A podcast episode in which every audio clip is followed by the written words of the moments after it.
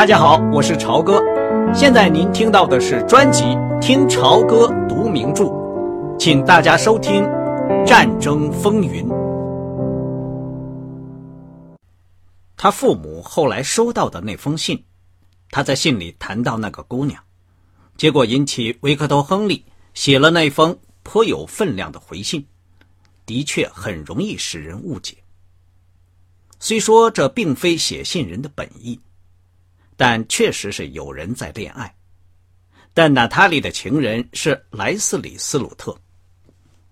他每星期来两三封信，都是外交部那种又长又厚的白信封，信封上是棕色墨水写的细长字体，印着“免费递送”字样的地方贴着邮票。拜伦一看到这些信封，就觉得非常的讨厌。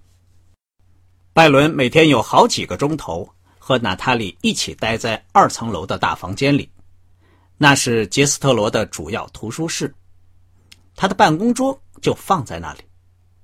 他回复信件，用打字机抄打原稿，跟意大利女人一起管理家务。拜伦坐在图书室的长桌旁边工作，阅读有关君士坦丁的材料，核对事实。画出关于君士坦丁大帝领导下重要战役的地图。只要他一抬起眼睛，就可以看到那张伏案工作的光滑的脸，美丽的颧骨上面反射着阳光。如果在阴雨天，就反射着灯光。他也可以经常看到那双穿着丝袜的美丽的长腿。娜塔莉身穿深褐色的羊毛衣服。跟他打交道时，总是一本正经。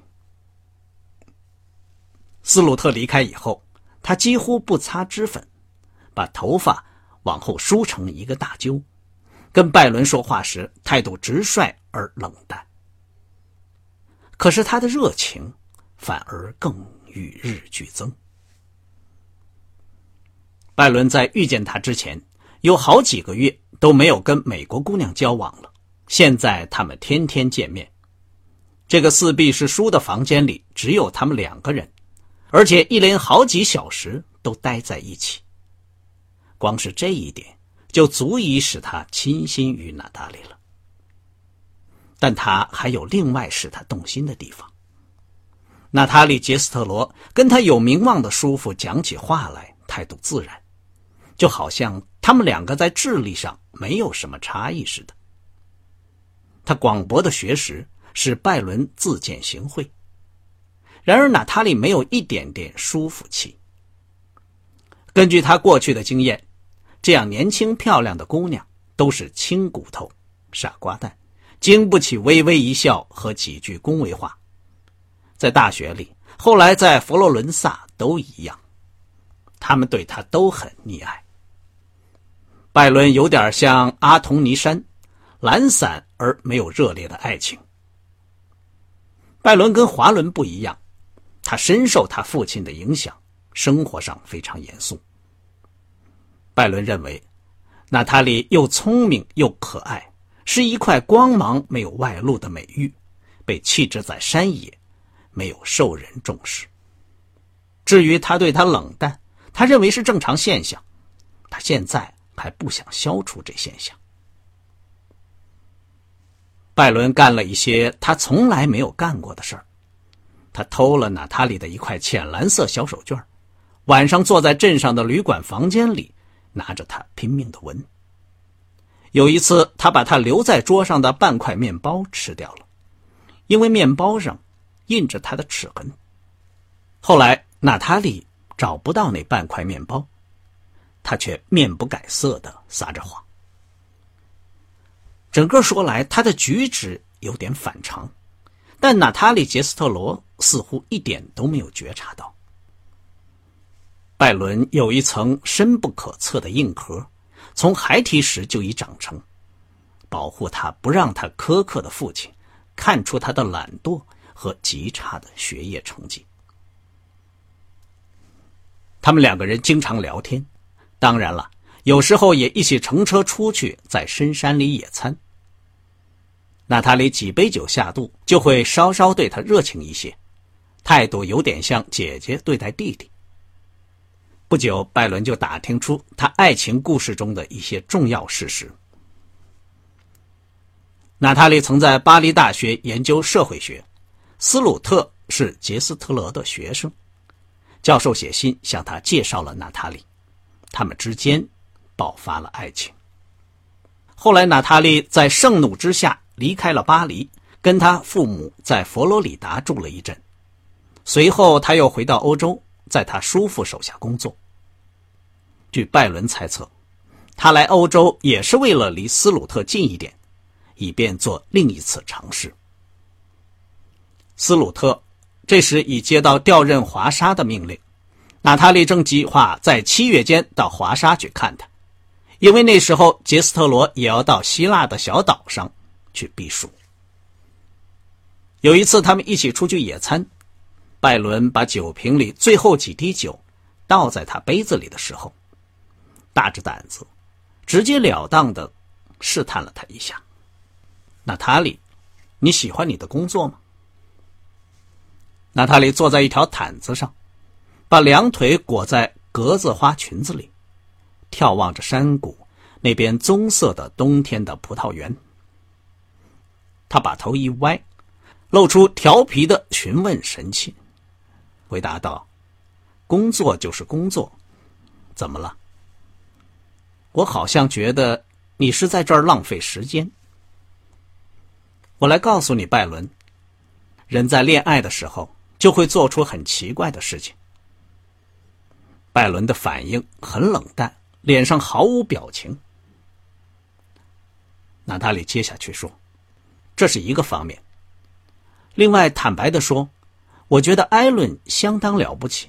你说呢？尽管他老想出一些非常古怪的念头，也非常喜欢自我陶醉，还有种种诸如此类的毛病。”不过，这本关于君士坦丁的书的确写得非常好。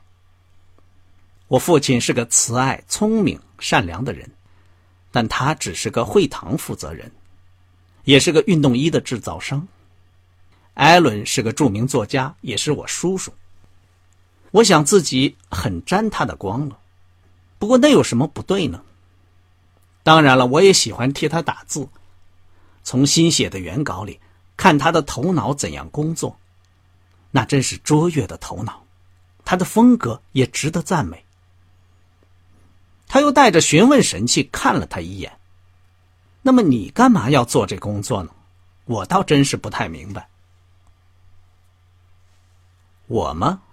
拜伦说：“我身上没有钱了。”早在三月里，杰斯特罗接受一家美国杂志的约稿。准备为即将举行的赛马写一篇特稿，这样他必须放弃去希腊旅行的计划，因为赛马是在七月和八月举行。可是这笔稿费优厚的近于荒诞的程度。他说：“因此他舍不得拒绝。”他跟娜塔莉说：“他要是肯去观看赛马，带他做调查研究工作，那么他就给他一半的稿费。”娜塔莉立刻答应了。没想到拜伦是这样看，他叔父是要阻止，至少是要延迟他去华沙的旅行。杰斯特罗有一次毫不含糊地说：“娜塔莉这么追斯鲁特，不是有身份女子应有的举动，也不是好的策略。”拜伦琢磨，斯鲁特并不想跟娜塔莉结婚，也明白是为什么。对一个从事外交工作的人来说，在这样的时候娶一个犹太女子做妻子是灾难性。虽然拜伦觉得，要是他处于斯鲁特的地位，他会为了他高高兴兴的离开外交界。娜塔莉当天就写信给斯鲁特，通知他说要把去华沙的日期延迟到八月赛完马以后。拜伦看着他在打字机上打出那封信，竭力不让心底里的喜悦露到脸上。他心想，他也许去得成，也许就去不成了。也许在这期间会爆发战争，阻止他前去。拜伦希望希特勒如果真要进攻波兰，那么最好快点动手。娜塔莉写完信，拜伦就用同一架打字机给他父母写了那封难得的长信。他本来只想写一页，结果写了七页。这是几个月内他写给他们的第一封信。他一点也没想到，他已在信中把自己描绘成一个坠入情网的年轻人。他还以为自己只是在描写他的工作、他的雇主，还有那个跟他一起工作的可爱的姑娘。因此，帕格亨利白操了一分心，写了那么严肃的回信。拜伦接到信时，感到又是吃惊又是好笑。他根本没想到。要跟娜塔莉结婚，就好像他根本没想到要改信伊斯兰教一样，他只是被爱情迷住了心窍。那个年轻女子，简直可以说近在身旁，远在天边。他觉得现在只要能跟他厮守在一起，就心满意。他又写了封信，向他父亲解释明白。可是。这封信到达华盛顿时，亨利夫妇已经启程去德国了。罗达嫁给海军军官这么多年，却始终没有爱上整理行装和搬家这些事儿。不过他干起来倒很在行，开列长长的名单，记起各种琐事，半夜里醒来匆匆记下笔记。不过他也会一下子变成泼妇。从黎明到深夜，屋里到处都可以听到他愤怒的声音。帕格整天待在海军情报部里，拼命研究德国，连饭都在陆海军俱乐部里吃。然而，尽管日子紧迫，罗达却办得头头是道：储藏好家具，锁上屋子，准备出租，付清欠账，收拾好他自己的衣服，和帕格。那只装便服和军服的沉重大衣箱，还把梅德林送到自己妹妹家里。轮船弯弯的黑色船尾，高耸在河边的石子路边，船尾上横写着“不来梅”几个金色大字。金字上面，迎着哈德逊河上吹来的凉爽而带有鱼腥味的微风，一面极大的红旗在飘扬。露出中央白圈里一个黑色的大 A 字。上帝呀，这一切都确有其事。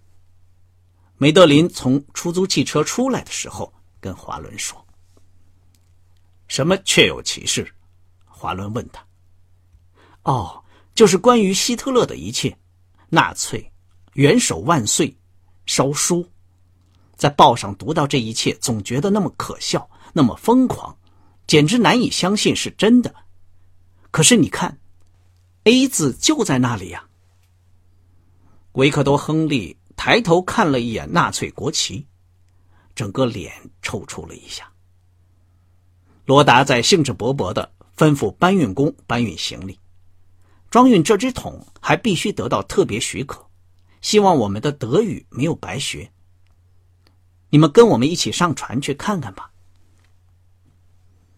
他们坐在镶有阴暗的雕花护墙板的头等舱房里，在一大堆手提箱和衣箱之间，凄凄凉凉的说着闲话。后来坐立不安的罗达忽然跳起身来，拉着滑轮一起到游船的甲板上散步去了。